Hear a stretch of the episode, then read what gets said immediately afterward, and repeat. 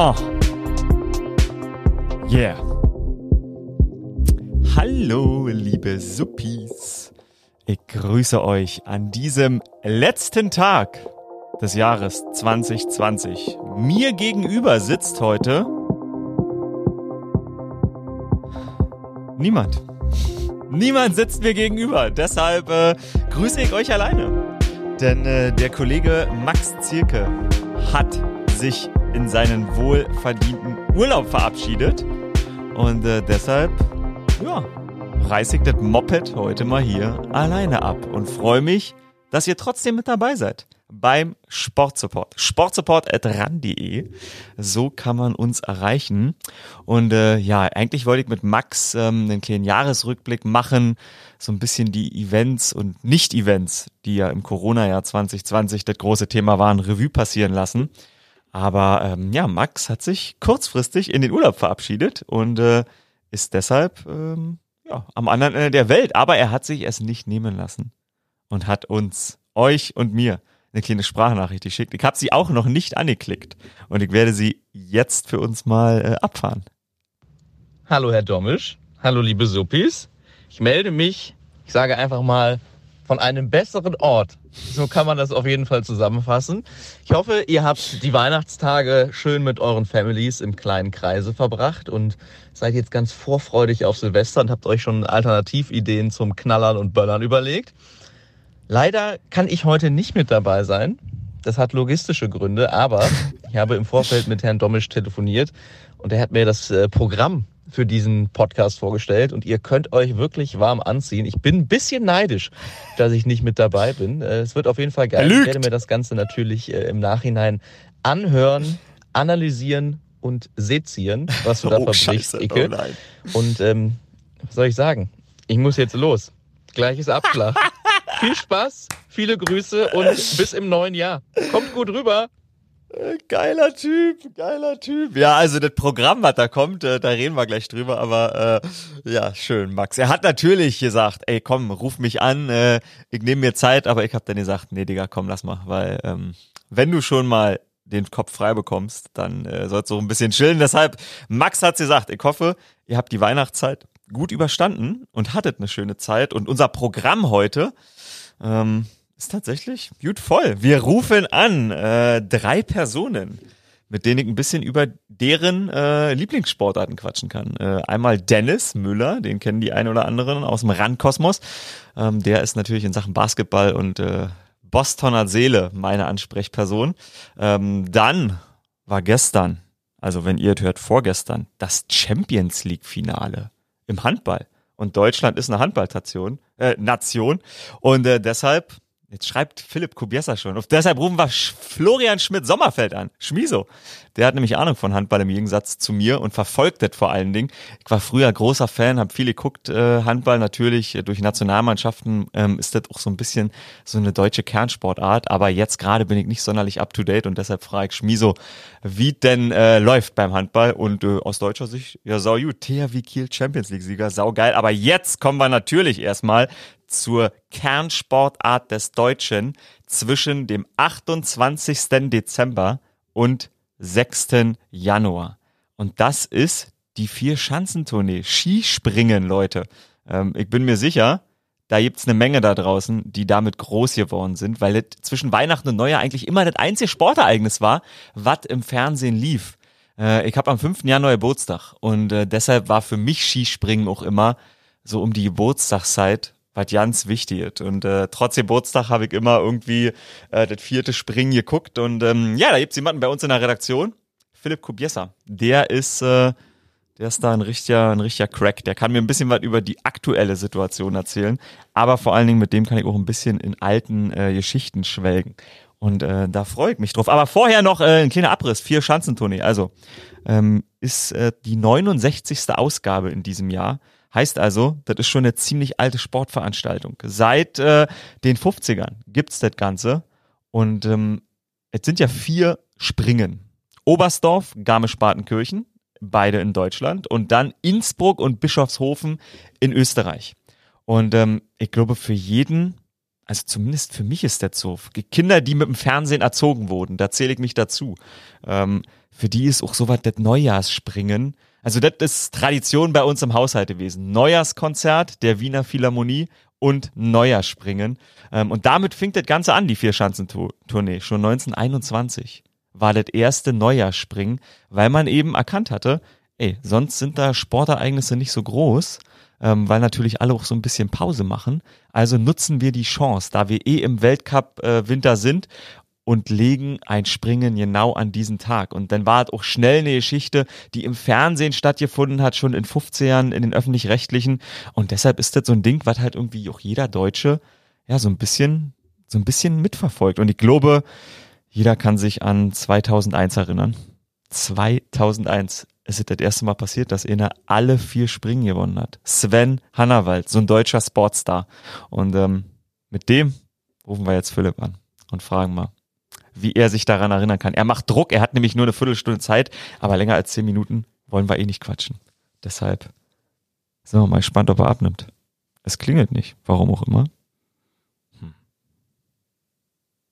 Warum klingelt's nicht? Tja, bei euch so, ne? Ja, probieren wir nochmal. Hm. Also Sven Hannawald 2001, der erste, der alle vier Springen gewonnen hat. In der 50. Ausgabe war das damals auch noch. Hey, jetzt bin ich aber ein bisschen verwirrt. Warum klingelt das nicht? Ich habe es ja extra vorher nochmal versucht. Machen wir das nochmal? Jetzt. Gucke mal. Christoph Domisch. Hallo, ich habe schon wieder ein bisschen rumgefailt. Das hat nicht geklingelt die ersten zwei, drei Male. Philipp, Grüße. Hallo.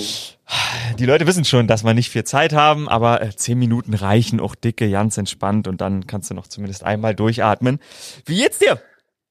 Mir geht's gut. Dir geht's gut, das ist sehr, sehr schön. Ich habe schon äh, ein hat bisschen nicht geklingelt, da ich äh, unseren CVD Oh. Football am Apparat hatte. Oh, ähm, welcher der vielen CVDs Football ist es? Das war Tim Neuss. Timbo wart. Oh ja, Timbo ist hier äh, gerne gesehener Gast. Du bist, hörst ja den Podcast auch manchmal. Äh, er schreibt häufiger mal eine Nachricht, während wir podcasten. Deshalb hat Timbo schon häufiger Oder ruft an. Oder ruft an, noch das hatten wir schon, das stimmt. Mm. So, ich habe schon ein bisschen erzählt. Vier Schanzentournee, 69. Auflage. Ich habe schon ein Ja. bisschen äh, über Sven Hannawald äh, referiert. Da quatschen wir gleich noch drüber. Da ich aber mit der aktuellen Sportsituation wenig Ahnung habe, weiß ich nur, dass gestern Oberstdorf war und Karl Geiger gewonnen hat.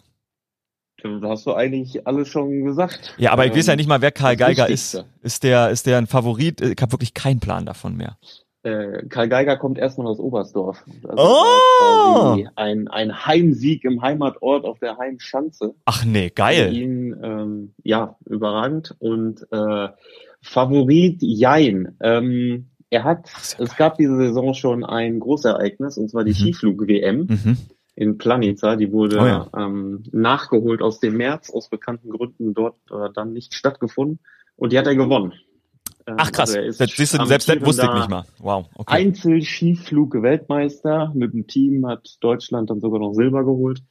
Krass. Ähm, dem zufolge eigentlich schon ein bisschen Favorit, nur er musste ähm, aufgrund einer positiven, eines positiven Corona-Tests ähm, die Generalprobe in Engelberg vor Weihnachten aussetzen und hat seit dieser Ah. Skiflug-WM Mitte Dezember dann ja Ach krass. zwei Trainingssprünge gemacht in Oberstdorf, den Ach, krass. Qualisprung und beide Wettkampfsprünge und deswegen war es schon ein bisschen überraschend, dass er dann das Ding gewinnt. Aus der kalten Hose, wie krass. Ähm, Corona war ein großes Thema, weil das hatte ich nämlich mitbekommen, dass äh, das polnische Team irgendwie in Anführungsstrichen nicht gesperrt wird, aber in Quarantäne gesetzt wird. Und jetzt sind sie doch mitgesprungen und äh, Stoch war so ja Zweiter, kann es sein? Genau, Kamil Stoch ist Zweiter geworden. Der hat ähm, Krass. oder er konnte sich zu diesem aus diesem Chaos ganz gut äh, befreien. Ja. Ähm, mir ging los, dass die polnischen Springer, wie alle Springer, ähm, bei der Anreise in Oberstdorf getestet wurden. Mhm. Und Clemens Moranka wurde positiv getestet, einer der sieben Athleten. Ähm, Krass, und so ein dann hat das Team. Gesundheitsamt Oberstdorf entschieden, dass alle engeren Kontaktpersonen, Mhm. das ganze Team, Mhm. ähm, ja, in Quarantäne muss. Ah. Und Das Gesundheitsamt Das Oberstdorf, dann- verstehe. Ja, das war dann gleichbedeutend natürlich mit äh, ja, Das hab ich zu Hause nämlich. bleiben und nicht mitspringen vorerst. Aber ja, Und dann gab's ja noch die Änderung. Ja, ja, eben vor allen Dingen. Und dann hat, ich habe irgendwo gelesen, dass der, dass der, der polnische Botschafter äh, irgendwie äh, den Botschafter in München kontaktiert hat oder die, die, irgend, auf jeden Fall wurde die Politik eingeschaltet aus Polen, weil Polen natürlich ein saugutes Skisprungland ist und das eine wichtige Sportart dort ist. Ja, das ist Religion. Das ist, äh, ich weiß nicht, wie- sonst im November oder Dezember, Ja. wenn in Finnland oder Norwegen gesprungen wird bei Eiseskälte, sind von zehn Zuschauern neun Polen am, am Auslauf. Ja, Äh, krass. Das ist halt da schon die Sportart Nummer eins und David Kubacki hat letztes Jahr gewonnen, Kamil Stoch ist schon vier Schanzenturniersieger, hat wie Sven Hannawald vier Springen mal in einem Jahr. Äh, Oh yeah. also alle springen. Genau, und dann gab's, ähm, also alle wurden in Quarantäne geschickt, ähm, dann gab's Nachtests organisiert von den Polen, eigene und dann am Ende auch noch offiziell organisierte Nachtests nach der Qualifikation am Krass. Montagabend und die waren dann alle negativ. Oh. Und dann wurde am Dienstagmorgen auch mit den Mannschaftsführern entschieden, dass äh, das polnische Team dann doch zugelassen wird. Mhm. Ähm, dann wurde natürlich die Qualifikation vom Vortag ja annulliert. Oh, ja, weil muss die ja Polen klar. Nicht Die waren ja nicht mit. sind, Ja. genau. Hat dann natürlich auch gestern ein bisschen ähm, ja was von dieser Faszination Tournee weggenommen, weil es wird ja sonst immer im Es gab nicht den K.O.-Modus sozusagen. Genau. Ach, okay. Ja, shit. Ähm, dadurch, dass die Polen nicht ähm, in der Quali gestartet sind, konnte man dann das nicht machen und hat dann gestern alle 62 in den ersten Durchgang geschickt. Krass, das hat man echt gemacht, damit die Polen mitspringen können. Deiner Meinung nach Ja. gut oder, sch- also da werden sie auch ein paar drüber aufgeregt haben. Ähm, Ja, aber ich glaube, im, im Großen und Ganzen waren alle relativ happy, dass die mitspringen können, weil sie gesagt Hm. haben, ne, für Schanzenturnier, da sollten dann alle Top-Athleten springen. Äh, einen kleinen Beigeschmack gibt es, weil du weißt nicht, weiß ich, wie kann man diesem Test jetzt noch trauen, Ja. ja, oder nein. ja, wegtesten wie in der NFL. Ja, Also ein deutscher Betreuer vom, vom äh, nationalen Kader, der war auch, wurde auch positiv getestet, Ah. aber da konnte natürlich nachgewiesen werden, dass der keinerlei Kontakt zu irgendjemandem hatte. Ja. Und der ist dann Krass. abgereist und äh, hatte keine, keine Auswirkungen auf die deutsche Mannschaft. Mhm. Ja, spannend. Äh, Ich bin gespannt, ob alle 62 ähm, in Bischofshofen beim letzten Springen noch Oh. äh, am Start sind Ja. oder ob es sich dann so ausdünnt, dass man weniger als 50 hat und gar keine K.O.-Duelle machen kann. Ah ja, krass. Okay, okay. Die Babbeln auch, das habe ich so ein bisschen gelesen, aber lass uns mal vom Aktuellen weg noch mal so ein bisschen in die in die Vergangenheit gucken. Du hast es schon gesagt, äh, ist doch einer von den dreien, die schon mal alle Springen äh, gewinnen konnten. Den Japaner, der das letztes Jahr geschafft hast, du kannst den Namen. Kobayashi heißt er mit dem Nachnamen. Ryoyo. Ryoyo, Genau, alles klar. Kobayashi. Äh, und natürlich 2001 Sven Hannawald. Erinner du dich Ja. mal an 2001. Was was fällt dir dazu noch ein? Boah, äh, Sven Hannawald immer mit Startnummer 50, weil er die Qualifikation hat ausgelassen, um Körner zu sparen. Körner zu stimmt. heißt. Ja. Ähm, dann diese silbernen, großen, flatterigen Stimmt, Anzüge, stimmt. um noch mehr, noch mehr Tragfläche zu haben. Ja. Ähm, Ja. Hm. ja. Und ein, ein Skisprung verrücktes Deutschland mit Sendungen dann auf RTL. Das war so. richtig, genau. RTL war das. Die hatten ein Jahr vorher, hatten die die TV-Rechte bekommen äh, zum Jahreswechsel. Und ich weiß noch, was für ein unfassbarer Hype das war in Deutschland. Äh, Deutschland ja sowieso, was die Schanzentournee angeht, ähm, sozusagen, ja, wenn man es combined, eine der besten Nationen. Also DDR elf Titel, äh, Bundesrepublik fünf Titel und Österreich, Finnland äh, jeweils 16, wenn ich das hier richtig sehe. Ähm, ich habe mir das mal, das ist mir gestern so durch den Kopf gegangen. Sven Hannawald war Sven Hannawald der letzte große, so, ich sag's mal von der Gefühligkeit her, so Einzelsportstar in Deutschland wie Ulle und Boris Becker, der dann auch wieder so tragisch so ein bisschen gefallen ist, oder? Das stimmt. Da, da musste ich drüber nachdenken, weil das war ja, also 2001 war der, der TV-Hype so groß, Sven Hannawald war einfach, das war, das war die deutsche Figur, das hat jeder geguckt im Land. Das stimmt. Das war, der war einfach omnipräsent. Voll. Und woran ich mich dann noch erinnere, dass ähm, man dachte ja erst, es geht so weiter. Also der ist dann Ja, äh, Zweiter geworden im Gesamtweltcup, dann war im Skiflug-Weltmeisterschaften, da war er vorne und dann im Jahr drauf gewinnt er auch noch das Auftaktspringen 2002 auch noch in Oberstdorf. Oh, okay. Und also quasi fünf in Folge. Ja. Ähm, Krass. Da hätte man schon quasi nach Stimmt. dem Motto, schafft er es jetzt Mhm, back to back. Aber Mhm. ja, äh, Ist nicht dann, so dann kam so dieser, dieser Absturz, sage ich mal. Ja. Ähm, aber Ja. was man ihm zugute lassen muss, er hat dann relativ schnell die Karriere beendet. Ähm, Martin Schmidt ist ja noch Stimmt. fünf, sechs, sieben Schmidt Jahre weitergesprungen Ja, ja. und war dann immer so Top 20. Ähm, und man hat sich dann mal gefreut, wenn er nochmal die Top 10 gekratzt hat. Ich glaube, einmal in Lachti noch aufs in Lachti Krass. oder bei einer Skiflug, äh, bei einer Skiflug-WM sogar nochmal Dritter geworden. Also Stimmt, Schmidt war Ja. richtig lange. Ich habe Schmidt neulich, das direkt jetzt schon mal privat erzählt, als ich Jan Stecker im Hotel besucht habe, äh, stand Martin Schmidt mit Maske im Hoteleingang. Ich habe ihn nicht erkannt. Ich bin an ihm vor und Stecker hat noch irgendwie gesagt, ja, Martin oder er hat noch irgendwas über diese Person gesagt und ich dachte so, ja, okay, ist halt irgendjemand, den Stecker kennt, weil der auch manchmal im Hotel ist, aber ich habe Martin Schmidt nicht erkannt mit Maske. Das war so traurig, obwohl der so ein Kinderheld für mich ist. Die Milka Schokolade hatte für mich mal in meinem Kopf nicht die Kuh drauf, sondern Martin Schmidt. Das war, das war das Symbol für dann Milka war die Maske wahrscheinlich nicht lila. Nee, die war nicht lila. Daran hat sich, daran ist sie gescheitert. Die war nämlich schwarz. Das stimmt. Da hast du recht. Die war nicht lila. Aber ich habe noch so ein bisschen geguckt. Das fand ich tatsächlich ganz interessant. Es gab ähm, in der Geschichte ähm, ja einen, der hat die ähm, die für Schanzentournee natürlich am häufigsten gewonnen. Das war Janne Ahon. Äh, Ja. der Springer seiner Zeit. Der hat die Tournee gewonnen. Einmal geteilt mit Jakob Janda. Ja. Einmal ohne Einzelsieg. Ähm, und zwar 98, 99, seine erste gleich. Ähm, der hat tatsächlich. Wa warum, warum war der bei dieser Tournee so gut? Oder war der einfach immer so gut?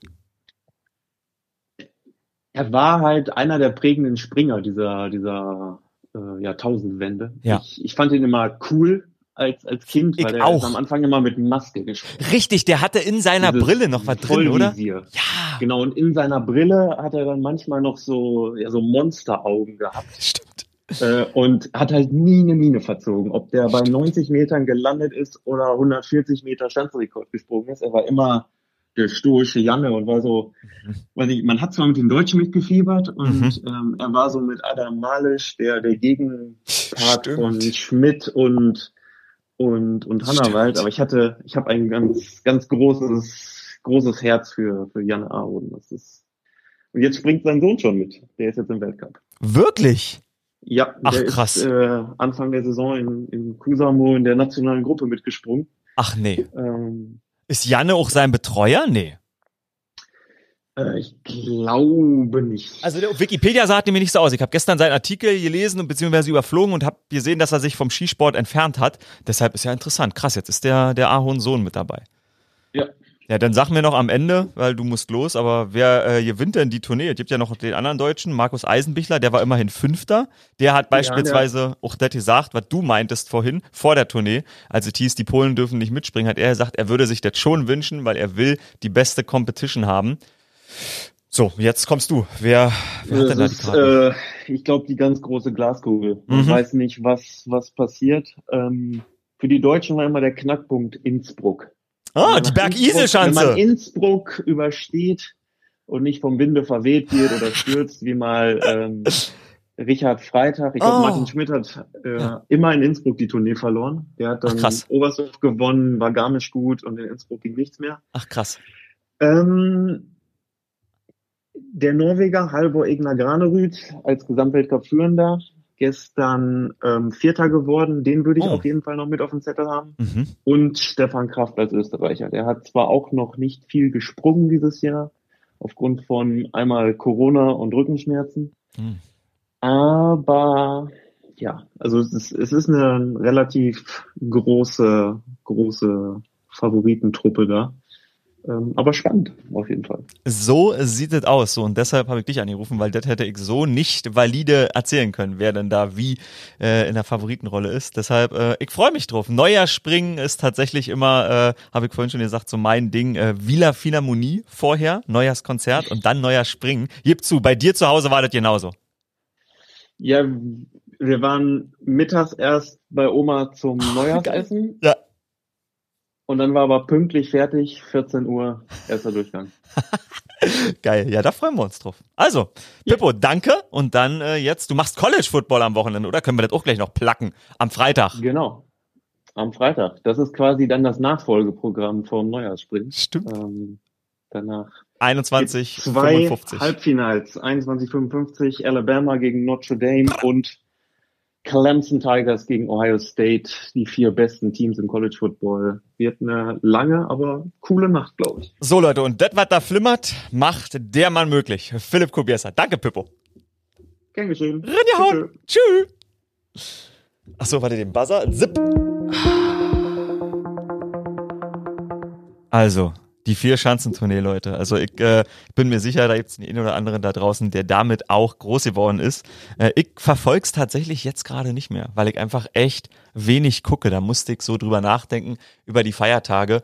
Ähm, ich habe nicht mal, ich habe nicht mal die Christmas Games dieses Jahr geguckt in der NBA, weil ich irgendwie einfach, weiß ich nicht, den Detox-Moment immer sehr herbeisehne und an Weihnachten schaffe ich es immer, mich dazu zu zwingen, mal das Handy nicht in die Hand zu nehmen, mal nicht irgendwas zu lesen, mich mal nicht mit Football auseinanderzusetzen und nicht mit meiner Arbeit und drüber nachzudenken, ja, könnte man da noch was im Playoff Picture erzählen, hat Dwayne Haskins den Stripclub ohne Maske besucht, sollten wir darüber jetzt sprechen oder nicht? Da ist Weihnachten für mich immer der Moment, wo ich mal durchschnaufe und deshalb, ja, habe ich nicht mal, habe ich nicht mal diese Sportereignisse geguckt, aber 1. Januar, Neujahrspring in Innsbruck. Da werde ich auf jeden Fall, äh, werde ich auf jeden Fall mit dabei sein. Und jetzt würde ich sagen, muss ich mal gucken, wo das lange Soundbett hier liegt, äh, will ich noch ein bisschen über die NFL schnacken, weil da hatten wir ja am Wochenende ein paar ganz geile Spiele und vor allen Dingen jetzt jetzt in die letzte Regular Season Woche und eigentlich ist es normalerweise immer so, dass alles entschieden ist. Dieses Jahr gibt's noch eine Menge Sachen, die passieren können. Na, das ist der falsche. Da, das war nur 18 Sekunden, nee, das ist jetzt schon der Abgesang. Verdammt, hab ich das nicht hier? Max hat mir das Ding nicht richtig hinterlassen hier, dieses Pult. Daran liegt das nämlich. So, jetzt müssen wir hier mal rumklicken. Intro lachen. Hm. Tja. So ist das nämlich. Das bedient sonst Max bei uns hier, dieses Gerät. Aber ja gut, dann äh, würde ich sagen, äh, machen wir halt ohne Musik, oder? Wobei, komm, spielen wir hier einfach das nochmal. So, schön. Also Leute, die NFL-Saison am vergangenen Sonntag. Was haben wir gelernt? Die Green Bay Packers. Damit fangen wir an. 40 zu 17. Sunday Night Football, die Tennessee Titans hier schlagen. Die Packers damit der sichere Nummer 1 Seed in deren NFC. Und wenn man ehrlich ist, nicht nur die Packers der Nummer 1 Seed, sondern auch Aaron Rodgers der Nummer 1 MVP-Kandidat nach diesem Spiel. Vier Touchdowns, 231 Yards 19 Yards hat er noch dazu gelaufen. Fast perfekt. Hat zwar seine fünfte Interception des Jahres geworfen, aber ist es Patrick Mahomes? Ja, Patrick Mahomes ist immer unfassbar gut. Hat, glaube ich, auch wieder 37 Touchdowns schon. Aber Aaron Rodgers in diesem Jahr wirklich, wirklich zu stark. Ich glaube, das war der MVP-Titel für ihn. Ein anderer auf der Gegenseite hat die 2000 Yards so ein bisschen in dem Spiel verkackt. Derrick Henry, verkackt hat er nicht, 98 Yards, richtig gute Leistung, 23 Carries, aber die Packers haben es geschafft, ihn so ein bisschen zu kontrollieren. Ich glaube, sein längster Lauf waren nur 10 Yards. Das ist nicht Derrick Henry-like, sonst reißt er doch schon mal explosivere Plays ab. Hätte vor diesem Spiel noch, ähm, was hätte er gebraucht? Ich glaube 230 Yards oder so. Jetzt müsste halt im letzten Spiel richtig viel abreißen. Das, das, ist immer, das ist immer schwierig. Ich glaube, ich glaube, das wird nicht passieren. Sieben Spieler haben die 2000 Yards in der NFL-Geschichte geknackt. Derrick Henry wohl nicht der achte. Aber trotzdem, der Typ, was der in den letzten 40 Spielen abreißt, ist einfach, das ist schon, das ist schon krass. Das ist schon echt krass. Aber wir kommen zu jemandem, der reißt nicht erst in den letzten 40 Spielen viel ab, sondern in den letzten 20 Jahren die Tampa Bay Buccaneers. Seit 2008 waren sie nicht in Playoffs, haben sich vor der Saison Tom Brady geholt, den 43-Jährigen. Das Auslaufmodell. Bill Belichick wollte ihn, würde ich sagen, nicht mehr. Die Patriots wollten ihn auf jeden Fall nicht mehr, weil er nämlich 25 Millionen im Jahr verdienen wollte. Und deshalb ist er da weggegangen. Dann haben die Buccaneers gesagt, Digga, komm zu uns. Hier ist warm, die alten Knochen ein bisschen schon. Hey, hier ist so warm, vielleicht kommt Gronk auch zurück. Fühlt sich wohl, Florida, bisschen dies, das, chillen zusammen. Und jetzt hat er die Buccaneers seit 2008 das erste Mal wieder in die Playoffs geführt. Das 17. Mal in seiner Karriere. Zehn Siege. Oh mein Gott. 17 Mal. Das ist so unfassbar viel. 17 Jahre, 10 Siege oder mehr. Der zwölfte Mal Playoffs in Serie. Die Theorie beziehungsweise die Frage, ob Henne oder Ei zuerst war, wird sich so nicht klären lassen. Die Theorie oder die Frage, ob Brady oder Belichick verantwortlicher für den Erfolg in New England war, lässt sich nach so einem Jahr natürlich auch nicht klären. Aber unterm Strich ist Belichick nicht in Playoffs und Brady zum zwölften Mal in Folge dort. Als zwölfter Spieler in Folge hat er das geschafft. Beziehungsweise, halt, Moment, zwölfte Mal in Folge als erster Spieler hat er das geschafft, zwölfmal in Folge in die Playoffs einzuziehen. Ist jetzt der erste in der Touchdown-Liste, 577 Touchdowns in seiner Karriere. Drew Brees hat er während der Saison überholt, jetzt hat er neun Touchdowns Vorlauf.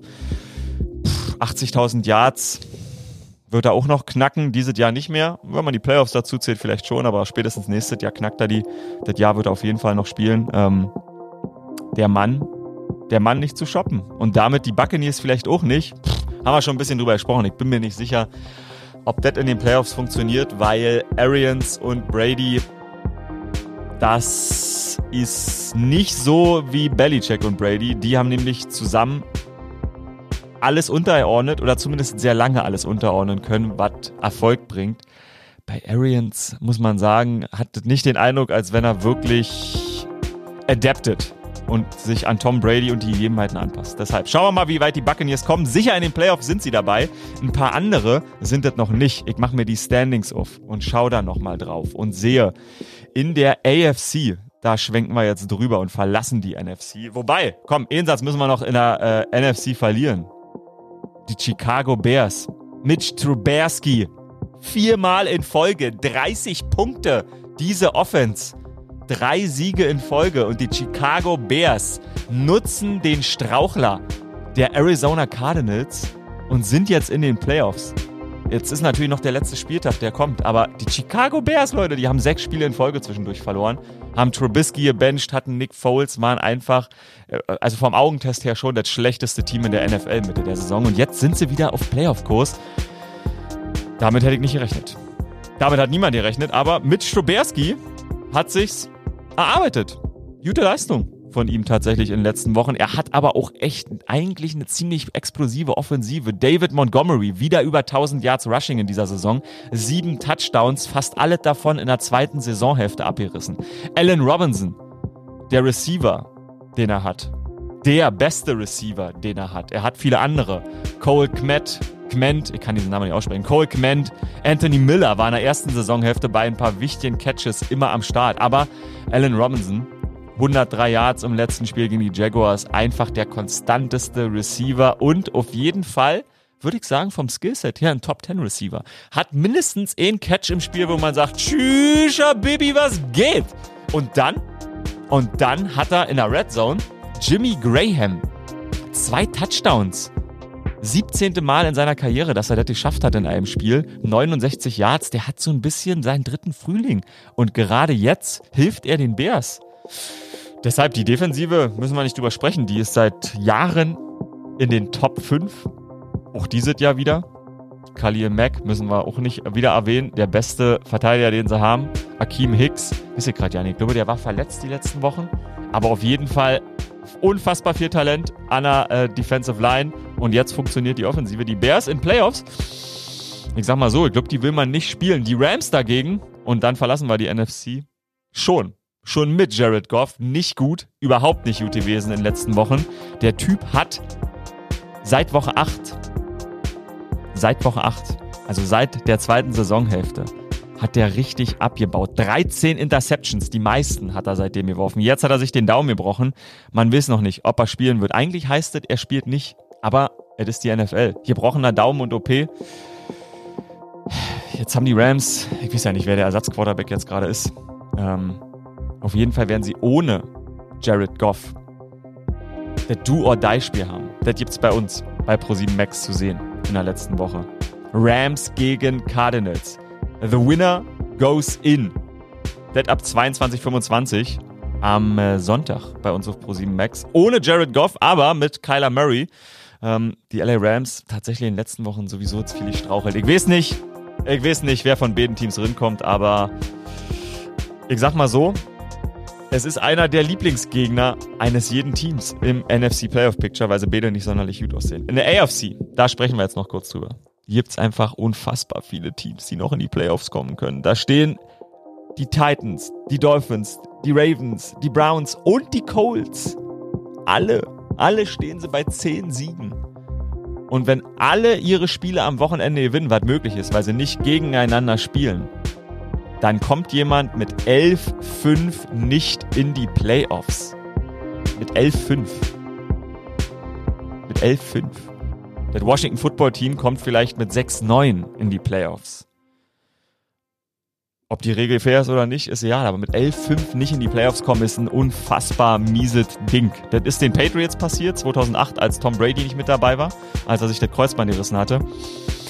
Dieses Jahr, glaube ich, ich glaube tatsächlich, dass es den Cleveland Browns doch noch passieren wird. Auch wenn bei den Steelers ähm, Big Ben nicht spielen wird, was vielleicht so ein Vorteil ist für die Steelers und nicht eher ein Vorteil für die Browns, weil äh, Big Ben seit Wochen nicht gut. Die Steelers zwar mit einem mega Comeback-Sieg, aber gegen die Colts am vergangenen Wochenende, aber uh, Big Ben, ich weiß es nicht. Gut sieht's nicht aus. Mason Rudolph gibt ihnen auf jeden Fall keine schlechtere Chance, dieses Spiel zu gewinnen. Und deshalb glaube ich, die Cleveland Browns werden verlieren gegen die Pittsburgh Steelers. Ähm, auch dieses Spiel gibt's bei uns bei Pro7 Max. Und dann kommen die Cleveland Browns nicht in die Playoffs, weil alle anderen werden ihre Spiele gewinnen. Und ich wünsche mir das tatsächlich, gerade bei den Indianapolis Colts, weil die, auch wenn sie gegen Cleveland, äh, auch wenn sie gegen Pittsburgh eingebrochen sind letzte Woche, ich glaube, Indianapolis ist ein Team, was in die Playoffs gehört, weil sie, weil sie gut ausgeglichen sind.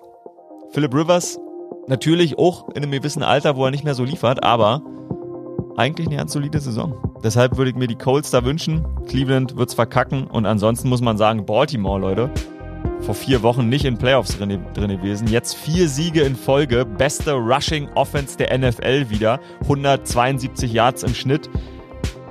Letzte Woche, also am Wochenende, hatten die Ravens drei Rusher über 75 Yards gegen die New York Giants. 27 zu 13 Sieg. Äh, Gus Edwards, Lamar Jackson und äh, wie heißt der dritte? J.K. Dobbins natürlich, der Rookie. Fünf Touchdowns in Folge hat der gemacht. Über 80, äh, über 75 Yards abgerissen.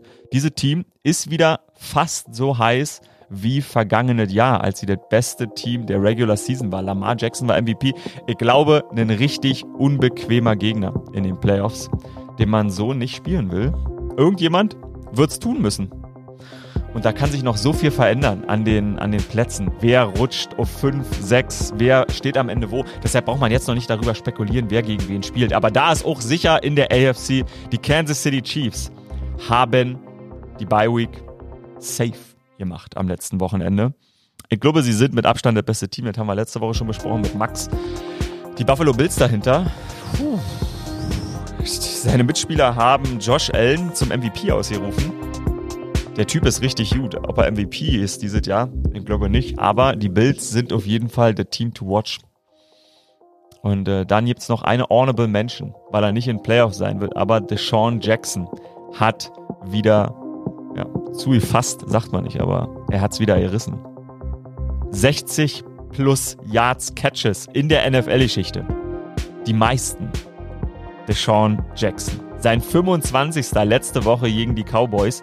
81 Yard Touchdown gegen die Cowboys. Deshaun Jackson und die Cowboys. Die beste Geschichte der Welt. Googelt danach mal, guckt euch auf YouTube ein paar Clips an. Deshaun Jackson gegen die Cowboys. Das ist das Spiel, wo er mal den Ball kurz vor der Endzone hat fallen lassen.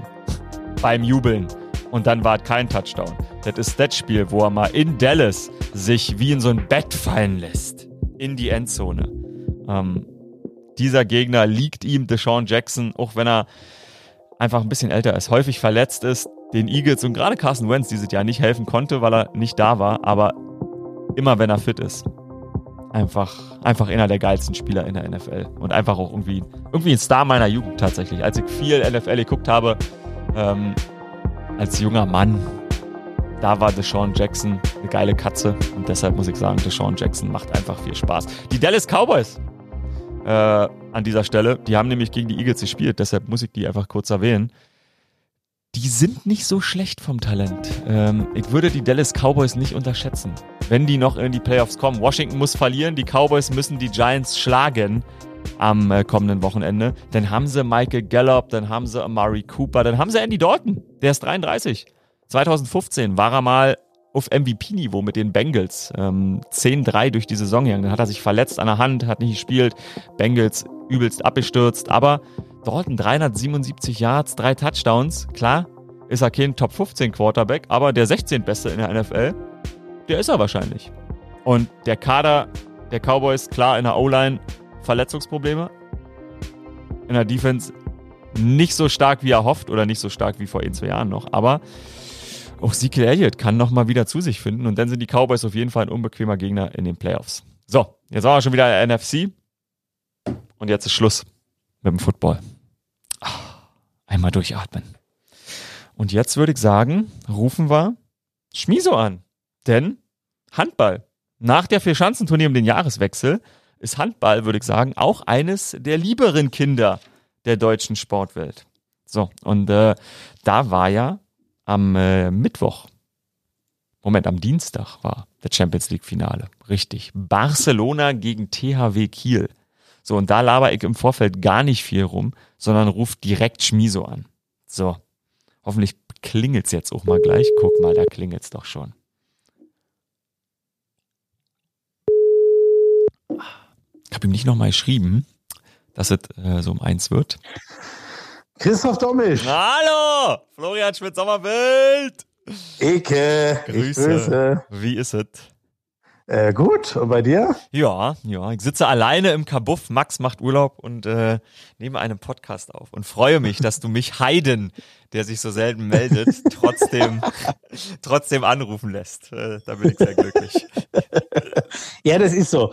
Wenn man dich als entfernten Freund Oh. bezeichnet, näher lässt du ja niemanden an einen ran, ne? Dann hat man, dann kann man sich glücklich schätzen, wenn alle halbe Jahre mal ein Anruf kommt. Und wenn der dann beruflicher Natur ist, dann muss man das genauso nehmen. Oh, du hast so recht, du hast so recht. Ich bin ein schlechter Mensch. Ich bin ein schlechter Mensch. Lass uns über Geht's dir gute denn Menschen wenigstens gut? Ach Mensch. ja. Ja, ich hab's gerade schon gesagt. Ich, äh, ich habe nicht mal dieses Jahr ein bisschen was von den Christmas Games in der NBA geguckt, was aber gut ist, denn ich habe drei Tage lang wirklich mal gechillt, nicht aufs Handy geguckt, mich nicht voll gebombt und das tat mir sehr gut. Deshalb bin ich ganz gut drauf gerade. Ja, das ist auch wichtig. NBA kann man gucken nach dem All-Star-Break, wenn die NFL rum ist. Davor wird da eh nur gerumpelt. Das weißt du doch. selbst. Das stimmt. Aber an Weihnachten ist es doch auch immer geil, das zu sehen, tatsächlich, irgendwie, muss ich sagen. Also, das ist schon Ja, aus diesem, ich weiß, also du wirst ja mitbekommen haben, was Ja. bei Mavs äh, versus Clippers, vielleicht war das ja sogar schon Thema, äh, los war. Das musste ich mir natürlich auch mal kurz anschauen, weil das war außergewöhnlich, aber sonst habe ich auch äh, außer Zahlen bisher nichts gesehen. Wie jetzt dir sonst so? Alles schick?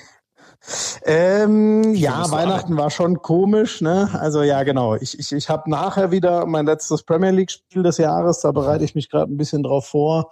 Aber sonst, ähm, ja, mein Gott, äh, es ist halt ein komisches Weihnachten gewesen, aber sonst geht's mir eigentlich ganz gut. Ich kann mich eigentlich nicht beschweren. Ich komme ja sehr glimpflich durch diese Krise. Ja, wir, wir alle, oder sagen wir mal nicht wir alle, die da zuhören, aber wir beide, die auf jeden Fall in diese Mikrofone sprechen, wir können da, glaube ich, So uns nicht es. beklagen. So, und die Winterzeit, nicht die Weihnachtszeit, normalerweise zumindest nicht für Clubs, aber die Winterzeit ist ja so ein bisschen immer Handballzeit. Äh, Wir erinnern uns alle an die Wintermärchen der Nationalmannschaft und jetzt ja 2007. Genau, das 2007. Wintermärchen. Ja, ja, der schöne Schnörres, als alle Schnörres. Hattest du, hast du dir damals auch so ein Klebeschnörres besorgt von Heiner nee, Brandt? Nee, nee, weil du weißt, wie das bei mir, ich und Bartwuchs, das kriegt man nicht zusammen. Nicht mal auf künstlichem Weg. Deswegen nein. Geil. Aber jetzt haben wir wieder, es ist tatsächlich, man kann von einem Weihnachtsmärchen oder so, so ein Wintermärchen sprechen, weil der THW Kiel gewinnt die Champions League. Das war nicht nur nicht zu erwarten, das ist echt eine große Überraschung, oder? Absolut, absolut. Ähm, also ich, äh, ich, ich war da bei Pommes, der das ja für, für Eurosport, also Pascal Hens ja, kommentiert ja, ja, hat, der meinte auch, er sieht irgendwie keinen Weg, wie Kiel das schafft. Ganz so pessimistisch war ich jetzt nicht, aber ich habe es ehrlich gesagt für fast unmöglich gehalten, dass die hintereinander weg äh, Weschprem, was so ja so eine halbe All-Star-Truppe ist, die haben da ordentlich Kohle in Ungarn mhm. schon seit Jahren und arbeiten auch schon ewig auf diesen Champions League-Titel hin und haben den oft so dramatisch verloren. Äh, die hatten sie ja im Halbfinale und dass sie dann hinterher auch noch Barcelona schlagen äh, und vor allem ja relativ deutlich äh, das Finale da gewonnen haben, das ist äh, ja also das ist eine fette Überraschung. Hätte ich hätte ich im Vorhinein für kaum möglich gehalten. Du sagst ja deutlich, ähm, wa warum? Warum, warum waren sie einfach besser? War Barcelona einfach schlecht oder war Kiel einfach auf allen Positionen saugut an dem Tag? ähm, ja, ähm, naja, also nee, schlecht würde ich nicht sagen bei, bei Barcelona. Es war, ähm, man muss bei denen halt wissen, ähm, die spielen in der Liga nur gegen sich selbst. Also in der ah. Liga sind die mit Abstand das beste Team. Das ist jedes Jahr furzlangweilig. Ähm, die haben, glaube ich, den Tabellenzweiten zuletzt mit irgendwie so knapp zehn Toren geschlagen. Scheiße, also nur okay. um mal die Machtverhältnisse darzustellen. Wow. Die sind das halt einfach nur in der Champions League gewohnt, dass ihnen überhaupt mal jemand so richtig äh, Paroli bietet. Und man hat schon irgendwie gemerkt, dass sie gar nicht so recht wissen, was man machen soll, wenn man auf einmal, weil der Gegner einen riesen Lauf hat, mhm. ähm, so Mitte äh, der zweiten Halbzeit Richtung Crunch-Time, also wenn man da auf einmal mal so mit, mit fünf Toren hinten liegt, das, das kennen die halt einfach nicht. Ne? Also oft ist Erfahrung in solchen Momenten und auf welchen Spieler gehen wir, auf welchen Spielzug ja echt Gold wert. Diese Erfahrung haben die halt quasi nicht, weil sie in ihrer Liga einfach alles kurz und klein schießen. Mhm. Und ähm, dann muss man aber schon sagen, dass Kiel es absolut herausragend gemacht hat. Also die Abwehr war so gut, wie ich es äh, lange auf europäischem Level nicht gesehen habe. Und ich dachte auch, dass das eigentlich äh, durch, durch Corona, die haben ja alle lang nicht trainiert und so auch ja. noch ein bisschen braucht, um wieder auf so ein Level zu kommen. Das sah extrem aggressiv, beweglich und gut aus. Und dann haben sie halt vorne den, den kommenden Welthandballer mit Sargosen, der im Zweifel mhm. immer ein Tor macht und hinten halt den besten Torwart der Welt. Und das war so die Mixtur, warum das so gar gegen Barcelona überraschend gereicht hat und dann sogar sehr deutlich gereicht hat. Ach krass, okay, weil ich mich wirklich wenig mit dem aktuellen Geschehen auseinandersetze, aber äh, Niklas Landim heißt der Torhüter von Kiel. Ist gerade der Beste? Genau. Geil. Ja, ähm, ist auch der amtierende Welthandballer sogar. Ah. Das äh, hat es ja schon ein, zwei Mal gegeben. Vielleicht erinnert sich der ein oder andere an Henning Fritz. Fritz der war jo. ja der Erste, der als Torwart Welthandballer geworden ist.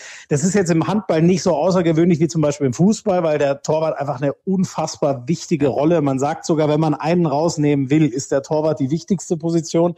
Deswegen ist das nicht so krass äh, ungewöhnlich, aber passiert trotzdem eben nur alle paar Jahre, dass ein Torhüter Welthandballer wird und äh, Landin ist das aus meiner Sicht komplett zu Recht äh, für 2019 geworden. Und 2020 spielt er, naja, genauso gut, wenn nicht sogar noch besser. Also der ist, äh, ja, das ist echt gerade der Beste, den es auf der Welt gibt zwischen dem Pfosten.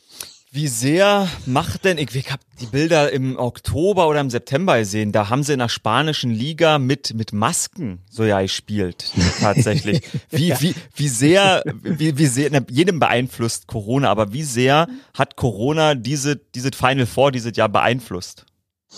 Boah, das ist eine gute Frage. Also das mit den Masken in Spanien war natürlich ein absoluter Treppenwitz. Das mhm. bringt ja auch gar nichts. Nee, eben. Das war echt Kokolores. Mhm. Ähm, aber ähm, ich, also Kiel hätte das sicher nicht geschadet, äh, wenn, wenn man das Publikum, äh, das deutsche Publikum hält's ja dann schon, ähm, also gibt auch immer welche, du weißt, wie das ist mit, ja, äh, ja. mit dem großen, mit dem großen deutschen Club haben dann viele in Deutschland auch ihre Probleme. Natürlich. in der ja. Regel wären die, glaube ich, schon, besonders so, so mit so viel Herz, wie sie es gespielt haben, wären die schon nochmal nach vorne getragen worden. Und mhm.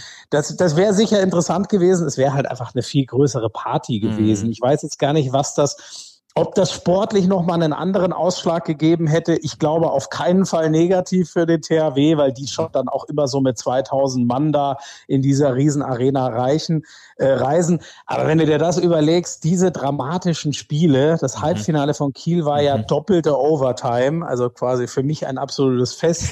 ähm, ich liebe ja Verlängerung. Absolut. Ähm, So, und wenn da 20.000 dabei ja. sind und dann gerade noch die sowieso immer krass emotionalen Rheinländer, ähm, ja. ja das wäre einfach noch mal eine größere Party gewesen. Ich glaube, sportlich wäre es nicht anders ausgegangen. Warst du schon mal in Köln beim Final Four?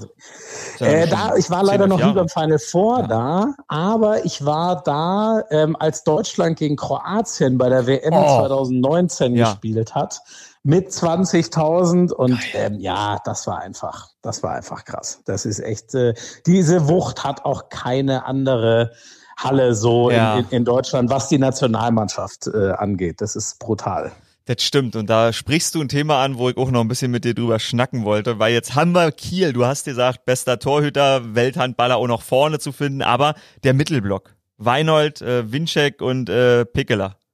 Die spielen alle nicht für die Nationalmannschaft. Ja, das, oh. wenn man das gesehen hat, ey, wie die gespielt haben, ja. mit welcher Abgezocktheit, mit welcher Klasse und mit welchem Verständnis untereinander, tut das halt brutal weh. Weil mit dem Mittelblock hättest du echt ein Fundament gehabt, um, mhm. um zu sagen, ähm, jetzt greifen wir mal wieder an und, und Halbfinale ist, äh, hätte ich da sehr gut gesehen und ich hätte auch den Griff nach dem Titel nach 2016 mal wieder gesehen. Mhm. Besonders weil ähm, Alfred Gislason ist ja so ein bisschen auch der ich sage jetzt mal, der Vater der, der mhm. drei, also auch wenn, wenn, wenn, wenn Pekeler erst deutlich später dazu kam, aber mit Weinhold und, und äh, Winzek hat er jahrelang in Kiel zusammengearbeitet. Pekeler kam dann, wenn ich richtig bin, in seinem letzten Jahr dazu und hat diese Abwehr nochmal auf ein besseres Level gehoben. Mhm. Und das wäre schon, ich glaube, da wäre ganz viel blindes Verständnis da gewesen. Aber ja, wie du sagst, die haben, sind alles drei äh, Familienmenschen und äh, haben gesagt, das können wir unseren Familien eigentlich nicht nicht so wirklich antun, jetzt einfach mal äh, abzuhauen in die Bubble nach, nach Ägypten, weil gerade so viel, mhm. ja, so viel Struggle ist, auch im, im, im Privaten. Der Sportvorstand Axel ähm, Kramer, glaube ich, heißt er. Kromer. Kromer, genau. genau. Mit, mit hat Opa. gesagt, äh, woanders haben nicht so viele abgesagt. Ähm, Spieler, den habe ich irgendwo im Interview äh, auf ARD in irgendeinem Video gesehen. Ähm, hm, also für dich glaubhaft, dass das wirklich der einzige Grund ist. Da geht ja auch gar nicht darum, ob es glaubhaft ist. Aber am Ende denkt man, aber ich mir gedacht, okay, ist vielleicht auch ein Grund, dass die Liga ja, die Liga macht die Pause, spielt die weiter? Wie sieht das aus? Ähm, ja, genau. Die, die, die Liga ist äh, pausiert immer so ein, so ein Monat. Ja. Ähm, im, auch in Corona-Zeit, auch in diesem Jahr. Äh, ähm, ja, genau, genau. Okay, das okay. ist, weil die, weil ja auch Abstellungen äh, äh immer noch sind. Mhm, ne? Also mhm. Du, du könntest ja schwer sagen, ja, Leute, euch fehlen noch nur zwei Nationalspieler, wir können okay. doch mal schön hier im Januar ein Spiel machen. Nee, das, das gibt's nicht. Ähm, Habe ich zumindest noch nichts von gehört. Gut, gut, ich glaube ja, nicht, dass ja. jemand noch auf die Idee kommt. Nee.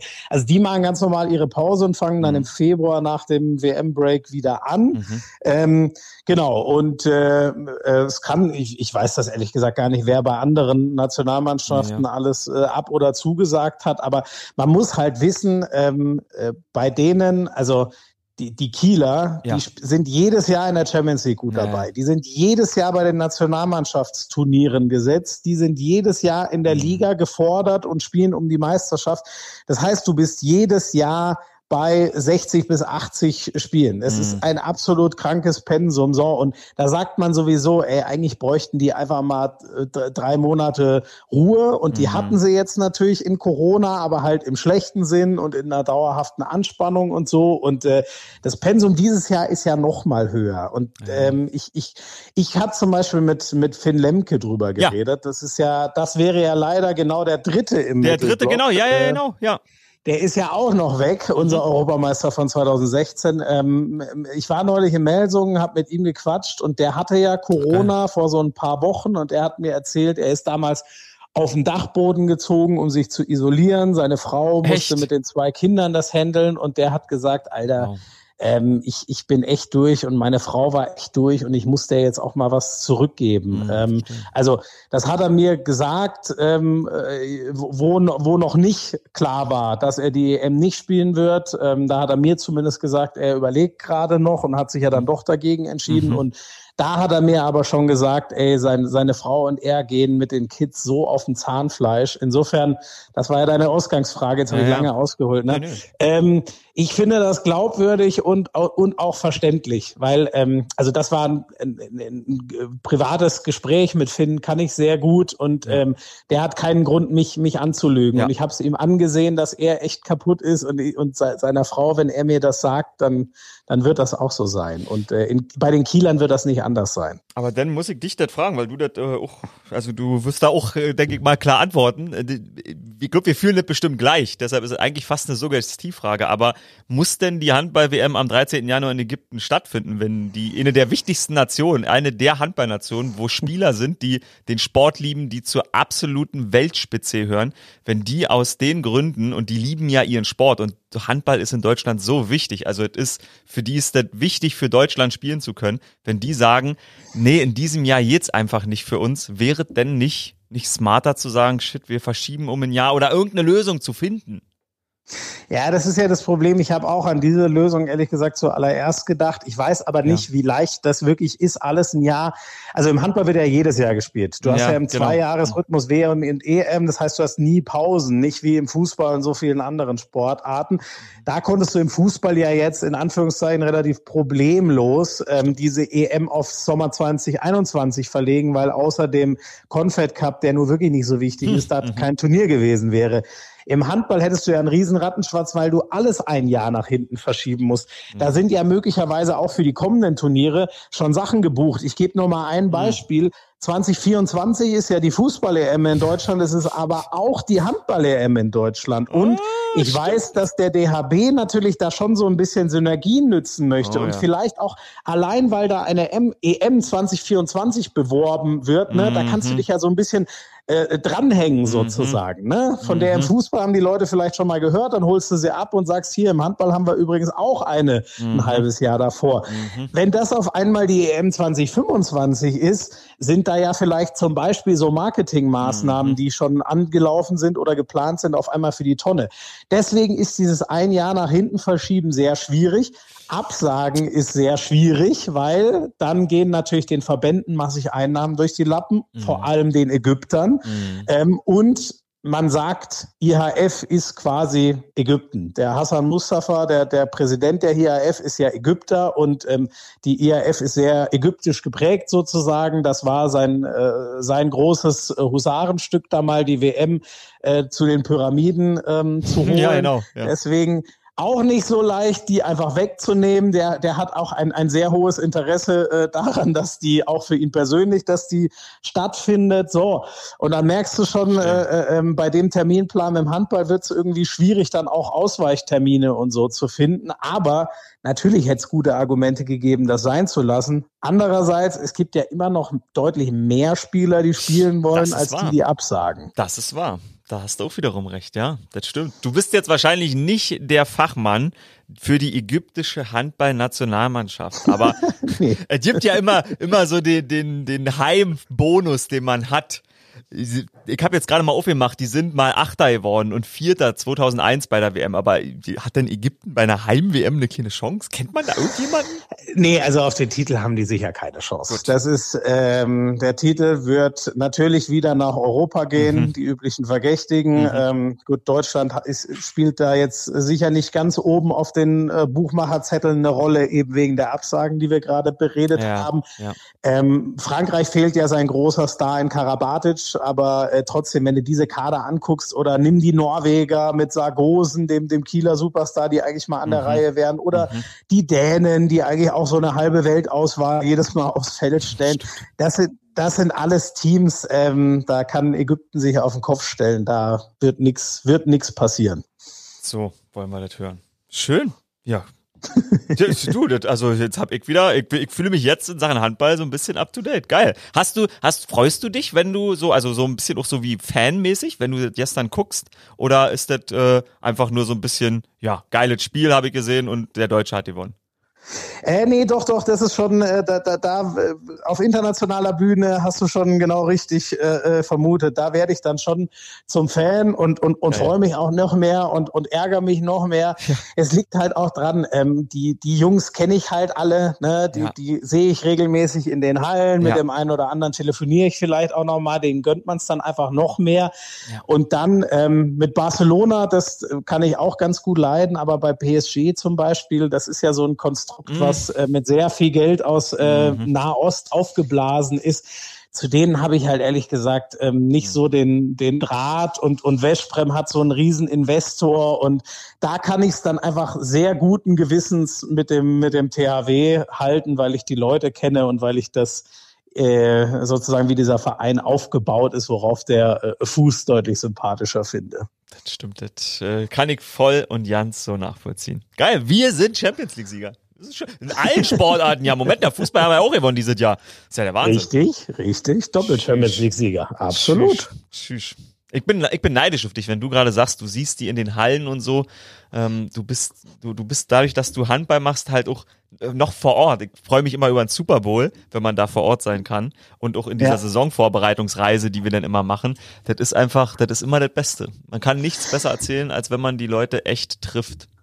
Voll. Da bin ich auch immer wahnsinnig neidisch und gucke mir immer jede, jede eurer Magazinfolgen auf ProSimax die ganze Woche vor dem, ja, ja. Äh, vor dem Super Bowl an. Ich liebe das. Ich weiß heute noch, wie ihr bei Eiseskälte da in Minnesota, ich glaube, auf irgendwelchen äh, Hoteldächern saßt und so.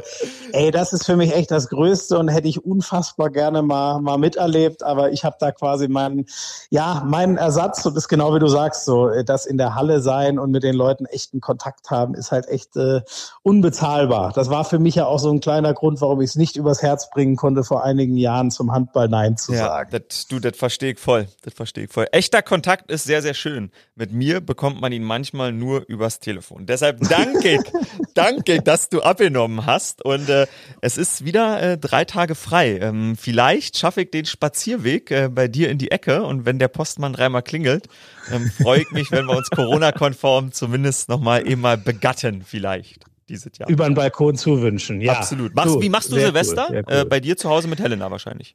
Ja, genau, ja, genau. Wir schön. machen quasi gar nichts. Helena hat ja auch noch Geburtstag an dem ja. Tag. Insofern, wir werden schöne Zweisamkeit verbringen Toll. und äh, das muss halt dieses Jahr einfach sein. Ne? Das stimmt. Weil da hat keiner Spaß dran, Nein. aber es nutzt ja nichts. Die Zahlen gehen nicht runter, wenn wir sagen, äh, doch, ich möchte mich aber trotzdem treffen. Das geht halt einfach dieses Jahr einmal nicht. Muss man akzeptieren, auch wenn es weh tut. So sieht es aus. So bin ich dabei.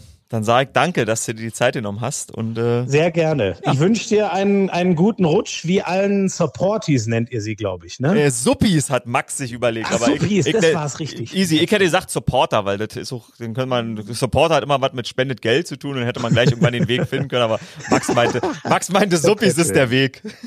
Sehr cool, sehr cool. Ja, da äh, allen da draußen auch einen guten Rutsch, wenn Sie es denn noch vor dem Jahreswechsel hören und, und dir natürlich auch, Icke. Und ich hoffe, wir sehen uns bald wieder. Yes. Und wenn er Florian Schmidt-Sommerfeld, falls ihr wirklich, ich kann es mir nicht vorstellen, dass irgendjemand, der diesen Podcast hört, nicht deinen kennt, den Lauschangriff mit Frank Buschmann. ihr habt auf jeden Fall, ich gucke ja kein Darts, das habe ich letzte Woche hier bei uns erzählt. Ihr habt auf jeden Fall auch ein bisschen über Gabriel Clemens und seinen überragenden Sieg gesprochen. Jetzt ist er ja schon wieder raus, aber äh, das könnt ihr im Lauschangriff auf jeden Fall hören. Oh, das ist sehr lieb. Vielen Dank für die Werbung. Immer, immer gerne. Gut. also, reingehauen. Reingehauen. Ciao, Tschüss. ciao. Ja, geil.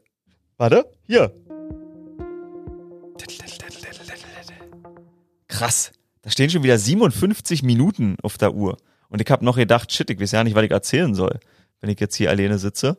Ähm, aber deshalb habe ich mir ja eine kleine Telefonrunde eingerichtet. Und äh, die Handball-WM in Ägypten, ähm, die könnt ihr auf sportdeutschland.tv komplett sehen. Alle Spiele für einen Zehner äh, ist mein Wissensstand.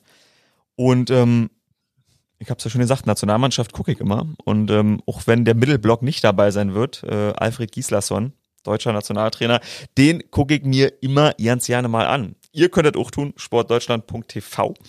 Und äh, deshalb, das habe ich letzte Woche schon voller Stolz gesagt, da bin ich voll dahinter und sage, ey, wenn euch Handball interessiert, schaut da mal vorbei. Ist, glaube ich, ein gutes Angebot. Und äh, um die Januarzeit, ja, ich wollte gerade sagen, spielt die Bundesliga am Anfang ja noch nicht, aber die fangen ja auch schon wieder an dieses Wochenende.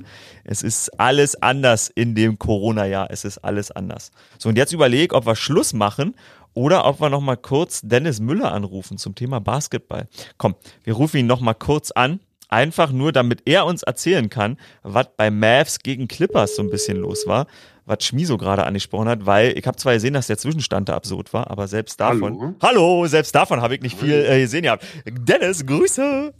Grüß dich. Ich habe die Nummer wieder freigeschaltet. Ah, ist nicht mehr, stimmt. ist nicht mehr anonym. Stimmt. Warum? anonym. Ja, weil, ähm, warum? Wen, warte mal, wen habe ich angerufen? Ich habe irgendjemanden angerufen, der sehen sollte, dass ich angerufen habe. Ah, verstehe. Ich weiß nicht mehr wo, aber das war, irgendwas war die Tage dazwischen. Dass Für ich mich war immer klar, dass du anrufst als anonym. Ja, Du eben. warst die einzige Person, die mich anonym angerufen hat. Ich glaube, ich werde es auch wieder zurückstellen. Ich werde es auch wieder zurückstellen. Fühlt sich irgendwie gut an. Danke, danke. Ich habe alles umgeschmissen und ich bin schon in Minute 60 äh, der heutigen Sportsupport-Folge. Ähm, Schmiso und äh, Philipp haben schon äh, sozusagen Erleuchtung gebracht, genau. Aber Schmiso hat Basketball angesprochen und deshalb muss ich kurz äh, dich ein bisschen nach Basketball fragen, weil Schmiso hat was erzählt von Clippers gegen Mavs. Da habe ich nur gesehen, dass es, glaube ich, 22 oder 26 zu 77 stand zur Halbzeit. Äh, 77 zu 27, 27, genau 50 Punkte, ja. Alter. Das war krass. Hast du davon ein bisschen was gesehen? Ich habe äh, dann tatsächlich die zweite Halbzeit gesehen. Hm. Die war dann ziemlich ausgeglichen und nicht mehr ganz so spannend, aber Kawhi Leonard war ja im Spiel davor mit Ja. einer Mundverletzung ausgefallen und deswegen Oh. äh, war er nicht dabei und ja, dann haben sich die Clippers richtig abschlachten lassen, der- ich es fast nennen. Luka Doncic ist gut abgegangen. Oh yeah.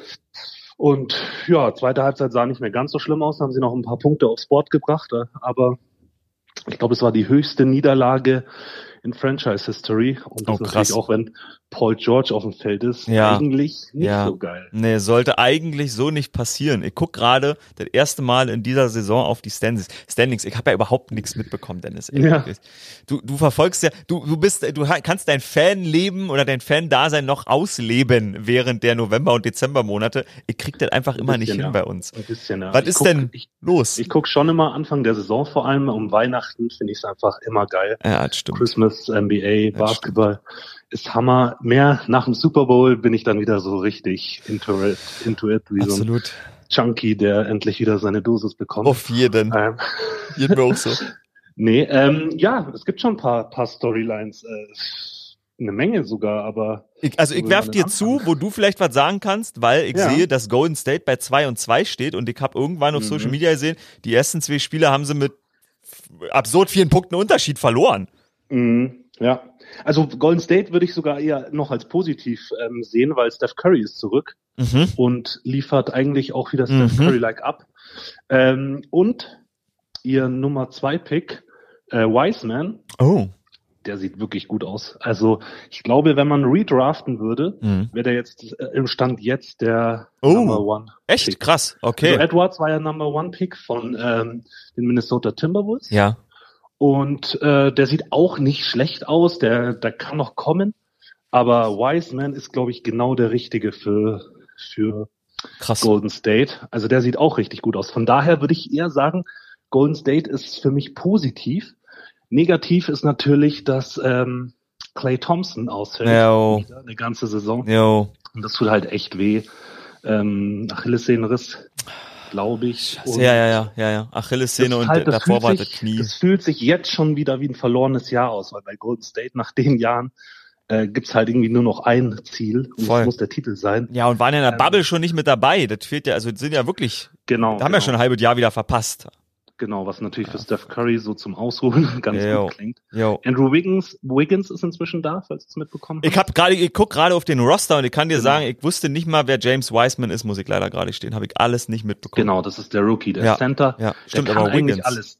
Der ist ein, äh, nochmal zu Wiseman, Ja, der ja, ist ein ja. Beast. Der wird einen brutalen Körper aufbauen. Der kann werfen, der hat eine gute Defense. Shit, Also der foot. ist wirklich, wirklich ein All-Around-Player auf einer Big Man-Position. 19 Jahre. Wenn da Clay, Clay Thompson dabei wäre und ähm, Draymond Green fällt im Moment auch noch aus. Mhm, das Ähm, habe ich gesehen, ja. Wenn, wenn du das Top-Team, sage ich mal, auf den Platz bekommen würdest, wären die auf jeden Fall wieder ein Contender. Aber Absolut. genau, jetzt mal zu den negativen Andrew Wiggins, der liefert zwar Punkte, ist statistisch gar nicht so schlecht, aber der wird halt niemals wie irgendwie Duran Durant rankommen, der Ja. natürlich immer noch fehlt. Ja, Dann haben sie Kelly Oubre Jr., glaube ich. stimmt, ja, ja, ja, vollkommen, ja. Der hat auch ewig lang keine drei getroffen. Ich glaube, erst im letzten Spiel seinen ersten Dreier gemacht. Das, und vor allem, der ist so immens teuer. Ich glaube, mit dem sind sie über die Luxury Tax, sodass er ihnen Oh! Schluss 70 Millionen ähm, Dollar kosten wird. Alter Vater, okay, krass. Genau. Also sind sie aber eigentlich State- schon wieder all in the young sozusagen. Also sie spielen Ja, nicht ja. wieder auf dem Transition Year, Genau, sondern man, man fragt sich halt, wozu diese 70 Millionen okay. für, also es fühlt sich nicht so an, als ob sie den Titel gewinnen könnten, aber Ja. sie werden auf jeden Fall Leute ärgern. Und jetzt angenommen, Clay Thompson kommt nächstes Jahr zurück, du hast Mm, immer noch Draymond mhm. Green, der liefern kann, Wiseman ist nochmal ein paar Kilo schwerer und wird Mhm. vielleicht noch ein ähm, bisschen beständiger dann sein als, als Rookie, auch wenn es jetzt erst vier Spiele sind, aber nach vier Spielen sieht er verdammt gut aus. Steph Curry ist Steph, Oh dann ja. hast du da nächstes Jahr auf jeden Fall wieder einen Contender am Start. Aber dieses Jahr fühlt sich leider schon, obwohl sie 2-2 stehen und wahrscheinlich auch in die Playoffs kommen Ja. können, Ja. äh, schon wie ein verlorenes Jahr an, finde ich. Weil, einfach weil der Anspruch so hoch sein muss. Ja, natürlich. State. Wer Steph Curry hat, will und muss Meister werden. Wer ähm, James Harden hat, sollte eigentlich auch Meister werden wollen, aber ehrlich gesagt, ähm, Ja. da war ziemlich viel los. Ist, der ist noch bei Houston, oder? Der ist noch bei Houston, der hat auch wieder gespielt. Ähm, die haben ja am Anfang ähm, wegen zu vielen Covid-Fällen äh, wurde ihr Spiel abgesagt. postponed, das heißt, ja. Genau, das heißt, ähm, ich glaube, Ben McLemore und noch ein Spieler Ja. ähm, sind positiv getestet worden. Ah. Und es waren extrem viele auch noch in Kontakt zu denen, also ähm, DeMarcus Cousins, Ja. John Wall, Ja, Eric Gordon sehe ich auch, genau. Eric Gordon, ja. genau.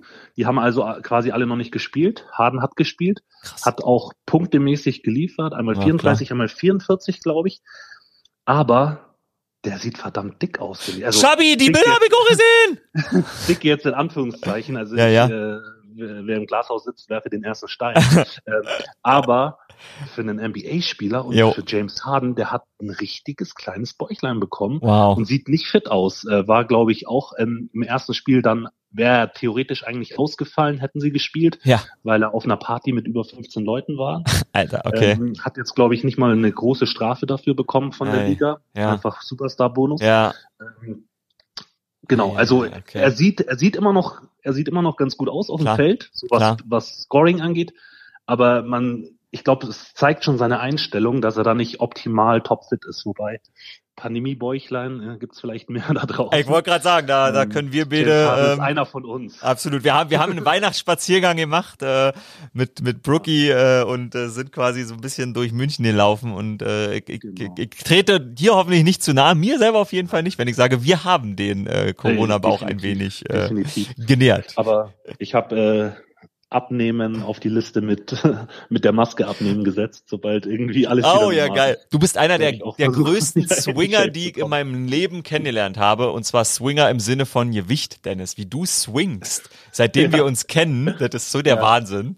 Ja, ja, ja. Das ist so geil. absolut. Also wirklich, wie fühlt? Ja, bei mir sieht man leider alles. Also wenn ich. Sport mache, dann bin ich relativ schnell wieder Oh yeah. fit. Äh, wenn ich keinen Sport mache, dann sehe ich aus wie ein James Harden Couch Potato. Wer, wer mir vielleicht länger auf Instagram folgt, wird wissen, oder wer, wer jetzt gerade noch nicht vor Augen hat, wer Dennis Müller ist, ist der mit diesen massiven Oberarmen.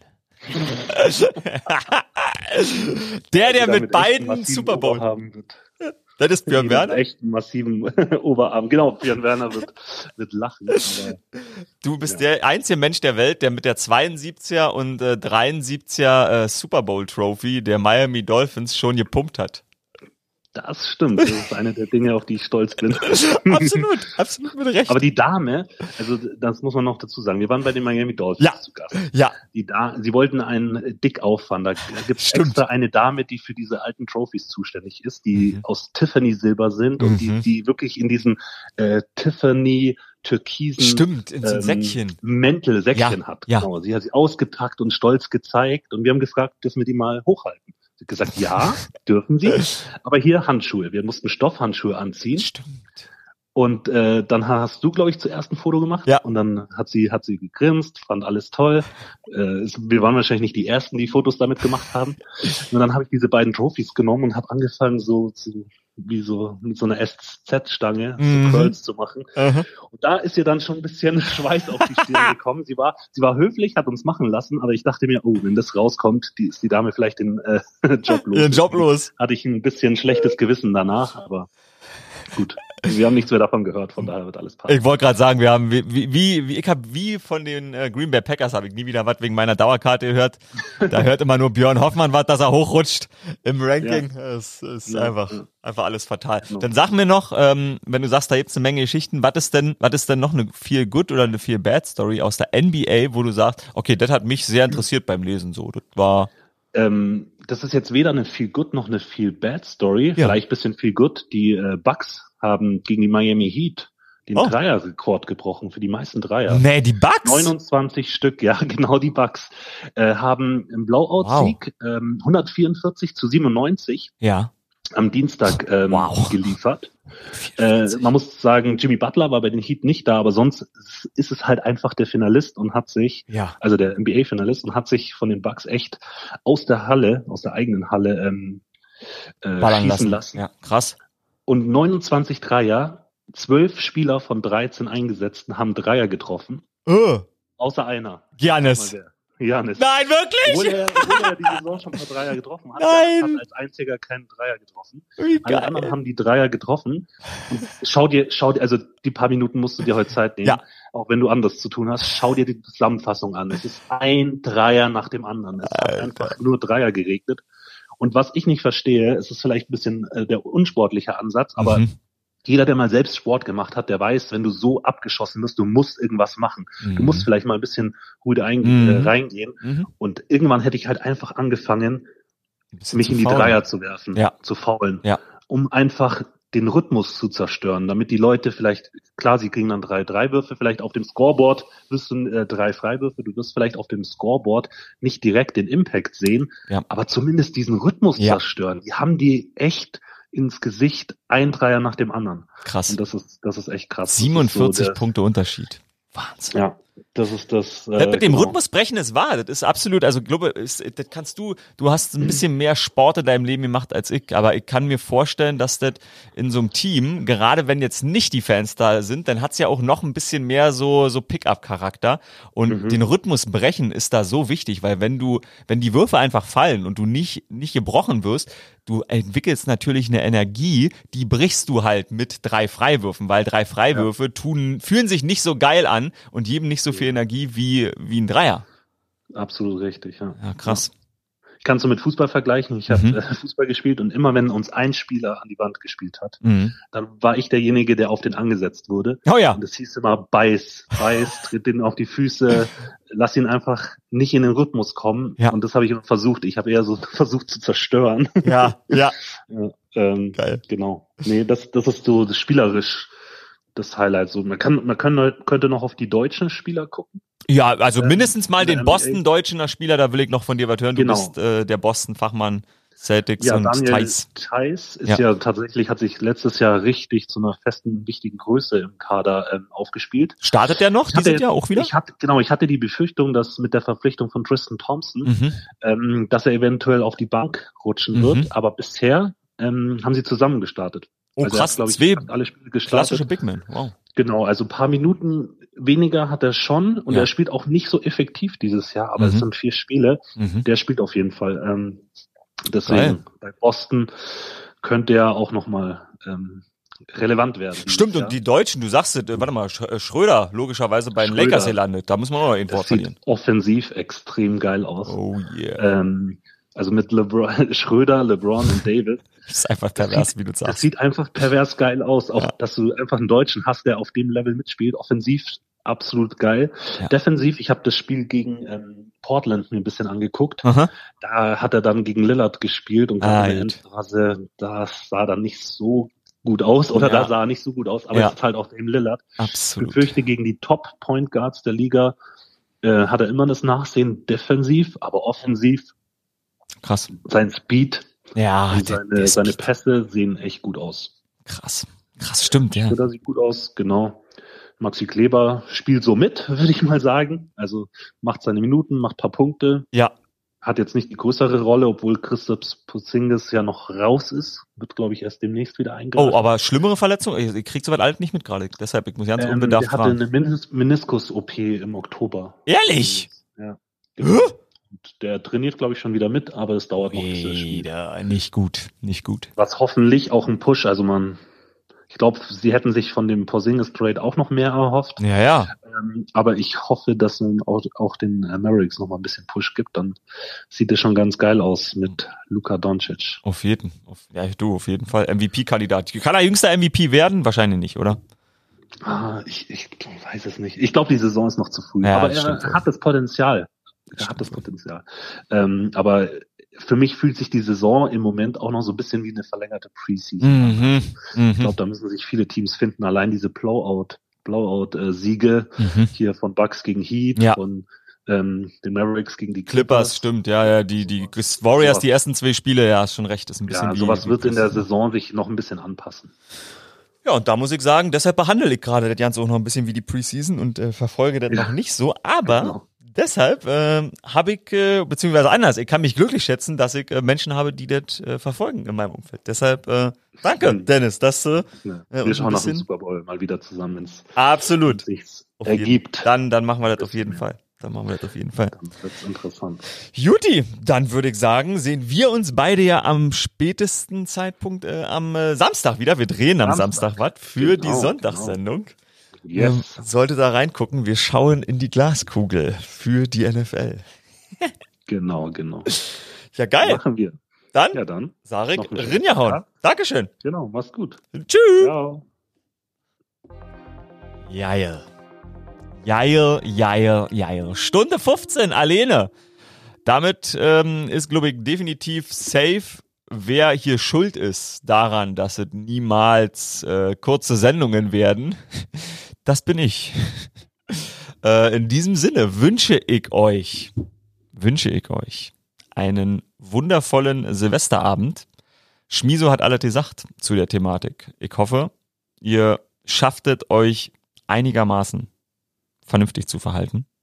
Und dann äh, sehen wir uns, beziehungsweise hören uns. Ihr könnt mich manchmal sehen, aber wir hören uns dann hoffentlich im neuen Jahr wieder beim äh, Sportsupport.